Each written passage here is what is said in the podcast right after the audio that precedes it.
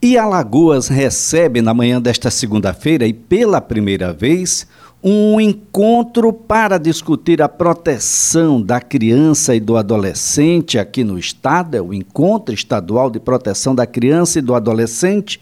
Já está na linha e passa a conversar conosco, ela que promove esse encontro, deputada federal Tereza Nelman. Bom dia. Bom dia, bom dia a todos os ouvintes. Eu estou muito feliz por ter a oportunidade e estar falando junto com vocês e junto para todo o povo da, de Alagoas.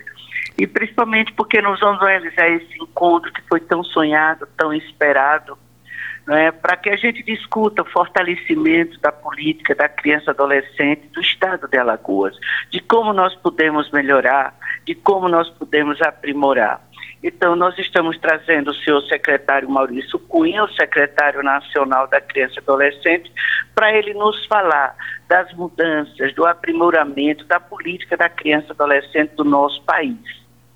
Secretária, então, um evento para discutir essa necessária rede de proteção à criança e ao adolescente. Exatamente, é uma honra, uma alegria estar aqui no estado de Alagoas. Quero agradecer o convite da deputada Tereza Nelma que está mobilizando aí todos os atores aí do sistema de garantia de direitos do Estado, para a gente falar justamente sobre esse tema tão importante que é prioridade, é prioridade na nossa Constituição, no Estatuto da Criança e Adolescente, que é a proteção da infância. Criança, prioridade absoluta.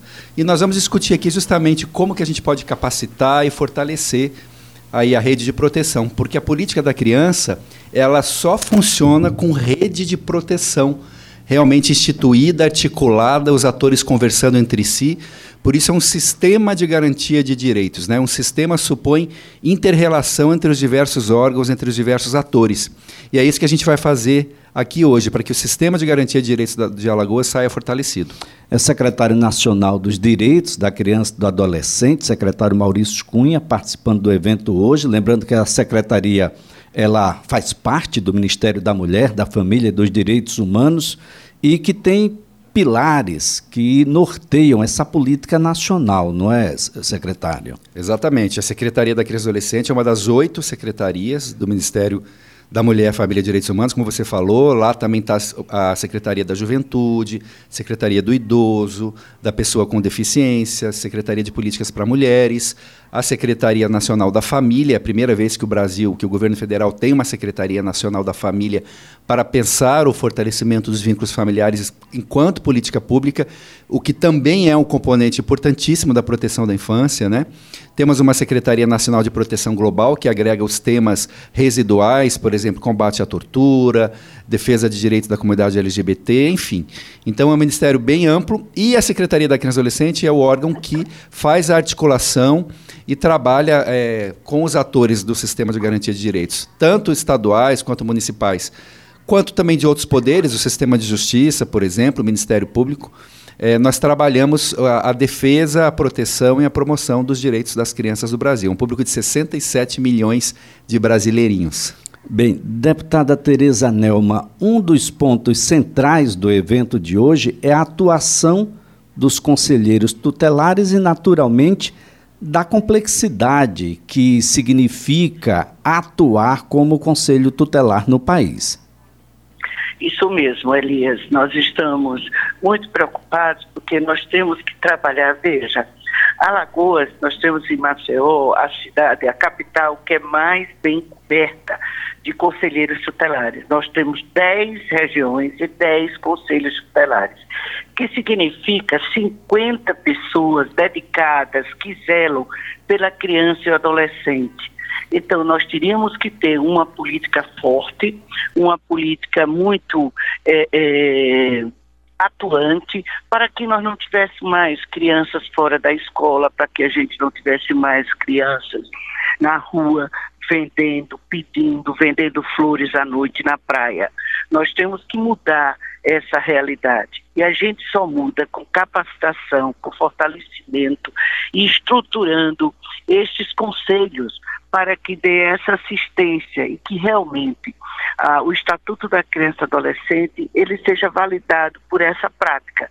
Então, trazer hoje o senhor secretário e sua equipe para hoje, durante o dia inteiro, nós termos atividade.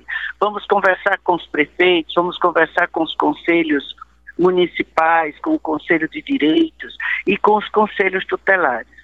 E amanhã eles terão uma capacitação, mais uma sobre o programa CIPIA, onde o nosso secretário Maurício Punha vai explicar como mudou essa relação da equipagem. Eu não sei se você sabe, mas nós, deputados, nós é que investimos nos conselhos. A gente sempre coloca emendas para aquisição de, dos equipamentos, que é o transporte, o, a geladeira, o fogão, a, a impressora, o computador, e eu investi 720 mil reais para esse equipamento em 2019, 2020, e agora eles estão chegando. Hoje, nós já estamos em Maceió com sete transportes já por entregues. É, hoje vai ser entregue o de Marechal Deodoro, mas todos os outros já estão nas concessionárias, já estão é, sendo averiguados para serem entregues. Então é uma política, Elias, que eu acredito muito, porque é na base que a gente tem que investir. E criança e adolescente é a base. Nós precisamos fazer esse trabalho e nós precisamos fazer com que, que criança e adolescente seja realmente a prioridade como está na Constituição e no Estatuto da Criança e Adolescente. Secretário Maurício Cunha, a, a fala da deputada Tereza Nelma traz uma preocupação. A política foi, na origem, equivocada. A gente precisa dar um novo rumo, onde não os deputados federais ou qualquer outro tenha que aportar para que isso aconteça, mas a que isso aconteça naturalmente pela própria política. O ideal, Elias, é, a pergunta é muito boa. O ideal era que os próprios municípios né, brasileiros, os prefeitos, compreendendo a importância do Conselho Tutelar, é, trabalhassem para priorizar a infância e dessem as condições plenamente adequadas para o funcionamento dos conselhos. A gente sabe que uma parte do papel do conselho é demandado do próprio prefeito, da própria do, do executivo municipal, serviços e políticas públicas. Então a relação nem sempre ela é pacificada, muitas vezes é uma relação conflituosa, o que na nossa visão não deveria ser assim. Porque o conselheiro, o prefeito, eles têm o mesmo objetivo, é o bem-estar da sua população, né? da criança e do adolescente principalmente. Então a gente precisa ainda caminhar muito para ter prefeitos conscientes, né? É, de que a criança deve ser prioridade. A gente sabe hoje que cada real investido na, na infância, no caso a primeira infância, 0 a 6 anos, isso retorna sete vezes para a sociedade. É, isso não sou eu que estou falando, são estudos, é um estudo famoso de Harvard que recebeu o prêmio Nobel, inclusive de economia. Então, quanto mais a gente tiver gestores comprometidos e conscientes disso, né, a gente vai precisar menos de recurso federal. Claro que a gente sabe também, por outro lado, que é difícil para os prefeitos. Né? A arrecadação dos municípios é pequena, muitos municípios com dificuldades financeiras, mas a criança deve ser, de fato, prioridade. Então, graças a Deus que hoje, pelo menos, a gente tem ainda esse mecanismo de alguns deputados comprometidos com a causa da criança e adolescente, o caso da deputada Tereza Nelma, que aportam os recursos para que a gente faça essa equipagem, essa equipagem dos conselhos. Né? O, o Ministério, o nosso Ministério já equipou no Brasil, nessa gestão, quase 1.100 conselhos tutelares em todo o país. Então, o conselheiro tutelar tem que estar capacitado e equipado para que possa, de fato, fazer bem o seu trabalho. Bem, a o caso alagoano, nós temos ainda um percentual que é significativo de crianças que não existem oficialmente, são crianças sem registro de nascimento, ou no registro de nascimento não tem o pai, ou ainda na fome, na miséria que se alastra em larga escala, muitos sem escola e muitas vezes uma coisa termina desencadeando a outra, violência contra criança e adolescente no país inteiro ainda é muito presente. Onde é que as políticas nacionais têm sido mais eficazes e onde é que ainda é uma preocupação e a gente vai ter que avançar, secretário? Bom, isso aí era uma, era, seria o tema para uma palestra de umas duas horas, Elias, porque quando a gente fala da política da criança e do adolescente, a gente está falando de diversos aspectos, é uma complexidade muito grande, né? Mas, assim, é, nesses 31 anos de Estatuto da Criança e Adolescente, vale dizer que o Brasil tem um dos melhores marcos normativos do mundo, né? A gente tem uma legislação muito, muito boa, temos o marco legal da primeira infância, estatuto da criança e adolescente, instituiu-se um sistema de garantia de direitos único no mundo, com conselheiros tutelares eleitos pela comunidade, portanto, com legitimidade para demandar serviços e políticas públicas, isso é interessantíssimo. A gente avançou em muitos pontos, Elisa. A gente avançou, por exemplo, na, no acesso à educação básica, a gente praticamente universalizou. Agora a pandemia bagunçou isso, é verdade. Mas a gente vinha num processo de universalização do acesso à educação fundamental. O Brasil foi o país que mais reduziu a mortalidade infantil nesses últimos 31 anos. É, nós avançamos é, na diminuição do número de crianças de rua, em situação de rua. De novo, a pandemia agora aumentou, mas o Brasil, década de 80, você falar promoção da infância, era cuidar de criança de rua, basicamente. Então, sim, houve muitos avanços, mas também tem ah, as outras áreas que a gente diz, não é que não avançaram, elas avançaram menos. Né? A gente tem problemas no sistema socioeducativo, os adolescentes em conflito com a lei. A questão da violência contra a criança é algo que nos preocupa muito, porque ela é principalmente intradoméstica, intrafamiliar, então o Estado como que o Estado vai monitorar uma violência que acontece dentro das quatro paredes de casa? Né? Então, temos que pensar políticas públicas efetivas de, de vigilância social, de conscientização, de fortalecimento de vínculos. É um grande desafio. Ah, questões voltadas, por exemplo, a questão agora do trabalho infantil que está retornando, provavelmente vai retornar com força agora nesse período, né? Como que a gente pode, de fato, é, é, trabalhar para erradicar o trabalho infantil da nossa sociedade, as questões de desigualdade, enfim. Então, eu diria que, que quando a gente olha né, para esses 31 anos, a gente vê que a gente avançou muito, mas ainda temos muito que avançar. E quando a gente pensa no sistema de garantia de direitos, que eu falei que é um que é algo que a nossa sociedade conseguiu avançar muito. Estamos falando hoje num evento de fortalecimento de conselhos tutelares, né? Uh, eu diria que a grande falha é o sistema não funcionar como um sistema. É mais ou menos como se eu tivesse um sistema digestivo, onde o, estômago não fala com o intestino, o intestino não fala com o fígado, e não funciona, porque o sistema só funciona como sistema. Não adianta eu ter o, o estômago funcionando direitinho, se eu tiver uma cirrose hepática, eu vou morrer. E a gente tem os órgãos do sistema instituídos, Ministério Público, Sistema de Justiça, Vara da Infância, Conselho Tutelar, enfim, CRAS, CREAS, mas eles conversam um pouco entre si. Esse, essa eu diria que é, é uma das grandes falhas que a gente precisa trabalhar para superar no Brasil. Bem, deputada Tereza Nelma, quando a gente bota a palavrinha deficiência, a gente torna mais complexa essa nossa conversa? Mais complexa ainda, Elias. Veja, na, no Ministério da Mulher, é, também está lá a Secretaria Nacional da Pessoa com Deficiência. Eu disse, olha, não falaram nela, eu tenho que falar na secretaria, que hoje nós temos uma pessoa com deficiência visual, que é o novo secretário, que eu estou acreditando muito que realmente ele vai atuar, como hoje nós temos um secretário nacional da criança e adolescente, que eu tenho acreditado que ele tem pontuado a questão da criança, porque depende muito do gestor de quem está à frente. E o secretário Maurício, ele tem feito isso. E as nossas crianças com deficiência, elas sofrem três vezes mais, né? Ela sofre pela sua deficiência, ela sofre pela discriminação e o preconceito e a falta de investimento para o seu crescimento e para todo o movimento. Então, nós temos um, uma deficiência muito grande, secretário Maurício, no nosso país, que é o Nordeste, por assim dizer, da questão de investimento de recursos próprios. Hoje, os municípios nossos, eles são repassadores de recursos federais. Não tem um, uma prioridade de dizer assim, quanto Maceió investe na política da assistência social? Qual é o seu orçamento?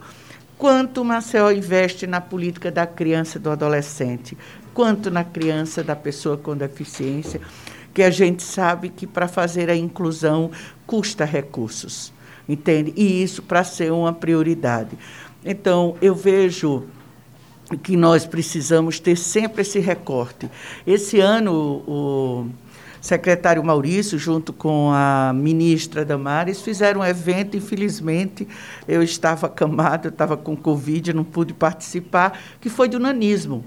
Nunca ninguém ouviu falar em nanismo como direito como uma pessoa, um sujeito de direito. Hoje nós temos isso. Trouxe à luz uma coisa que é milenar. Né? Então, há, há uma mudança. É porque essa, essas políticas, como às vezes, muitas vezes eu digo que os políticos eles são muito pragmáticos. Né? E eles se uh, acreditam que só investir em estradas, rodagens e edifícios, coisas que apareçam tá certo? É que ele vai ter voto e vai voltar para o seu mandato. E criança, criança tem voto, sim. Criança tem a família, criança tem a sua formação. E a criança com deficiência, desde 1988, que ela é uma pessoa de, de direitos. Ela está na Constituição, ela está desde 1990 no Estatuto da Criança e Adolescente. Ela tem suas defesas. Agora, nós precisamos de mais pessoas comprometidas, como eu sei que você é, uma pessoa muito sensível na luta. É, Elias, Elias é da comissão da pessoa com deficiência da OAB, Elias é um militante, um ativista, entende? Mas a gente precisa de mais forças, mais energias, porque o descaso ele é muito grande, sabe, Maurício? Principalmente quando se fala em criança com deficiência. E eu repito sempre, não é favor é um direito de todas elas. Bem, secretário, é, é claro que os conselhos, à medida que o tempo foi passando, ah, eles sofreram ah, da sua própria permanência, da sua própria convivência com os atores sociais. Alguns foram passaram por uma, aparelhamentos, outros talvez tenham se desvirtuado, porque há uma dinâmica social que naturalmente vai interferir na forma como tudo acontece. É hora da gente rediscutir os conselhos, o papel que cumpre cada conselho, o papel de cada conselheiro, isso ser uma política mais nacionalizada em determinadas cidades, por exemplo, o estados, o, o conselheiro tutelar, por exemplo, é uma exigência de nível superior, em outros não. É preciso a gente uniformizar essa situação? Nós precisamos aprimorar essa política. De fato, a, a gente sente falta de uma lei geral que é, normatize, que discipline o funcionamento dos conselhos do Brasil. É uma demanda da categoria. Veja, há um debate né, se os conselhos devem permanecer ligados aos municípios ou se devem ser federalizados. Aí tem um debate se seria no Ministério da Justiça, que eu sou contra, obviamente, ou se seria no nosso lado de direitos humanos. Uh, isso está lançado, esse debate. Existem prós e contras. Eu, particularmente, não estou dando aqui uma opinião oficial, mas eu def continuo defendendo que estejam ligados aos municípios, nos territórios, porque é muito difícil você disciplinar isso para o Brasil inteiro. Se você coloca a exigência de nível superior para todo mundo, pode ser que alguns municípios não tenham conselho tutelar. Infelizmente, é a realidade do nosso Brasil que não tem pessoas com nível superior que atuam na área da infância que vão ser eleitas pela comunidade para isso. Se eu coloco um piso mínimo nacional, por exemplo, é, de um valor X, em alguns municípios vai ser maior que o salário do vereador. Isso eu vou causar um problema local.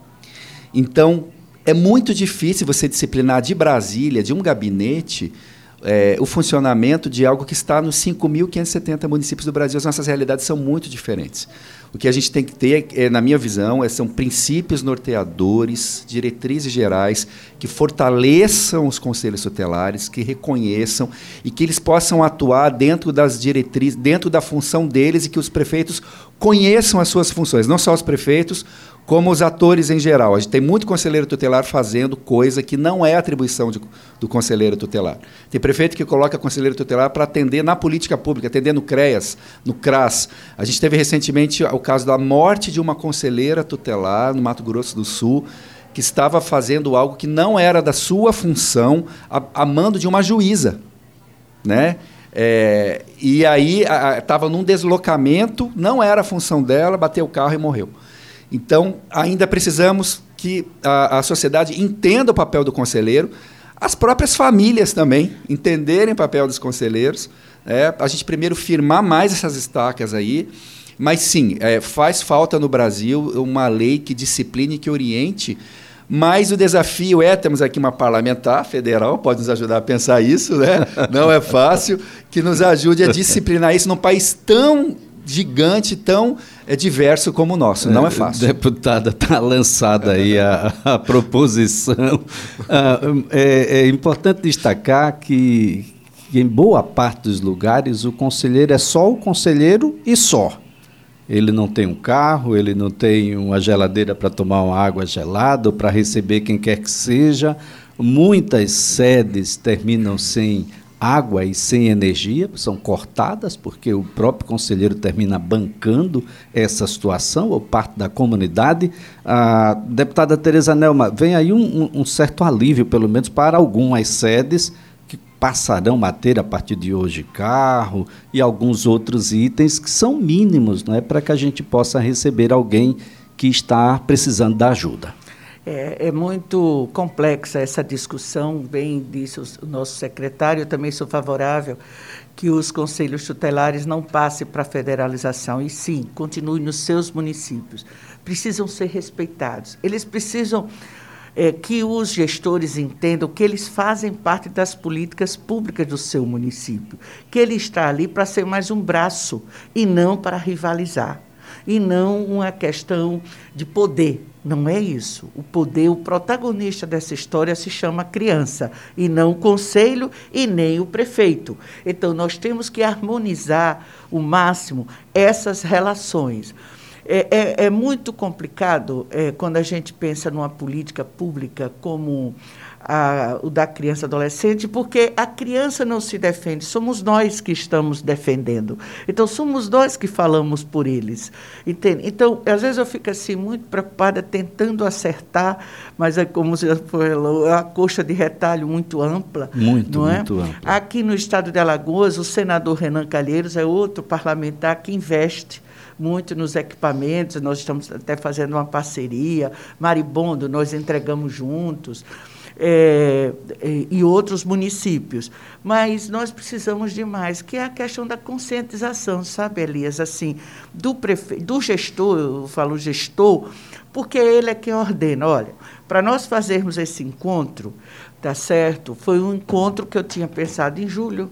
Veio a terceira, a terceira onda, a gente adiou para agora. Olha, é prefeito dizendo que não tem combustível, é prefeito dizendo que é muito trabalho, que não vai mandar. Há, uma, há, há um descaso ainda e que a gente precisa valorizar, porque um evento dessa magnitude, trazendo o secretário nacional para o nosso município, onde ele vai conversar com os prefeitos, onde ele vai conversar com os conselhos, é da máxima importância para a qualificação e uma harmonização dos conselhos com as prefeituras. A gente vai ter entrega de kits hoje. Que, como é que são esses kits? O que é que contém aí? De que maneira pode ajudar aos conselheiros?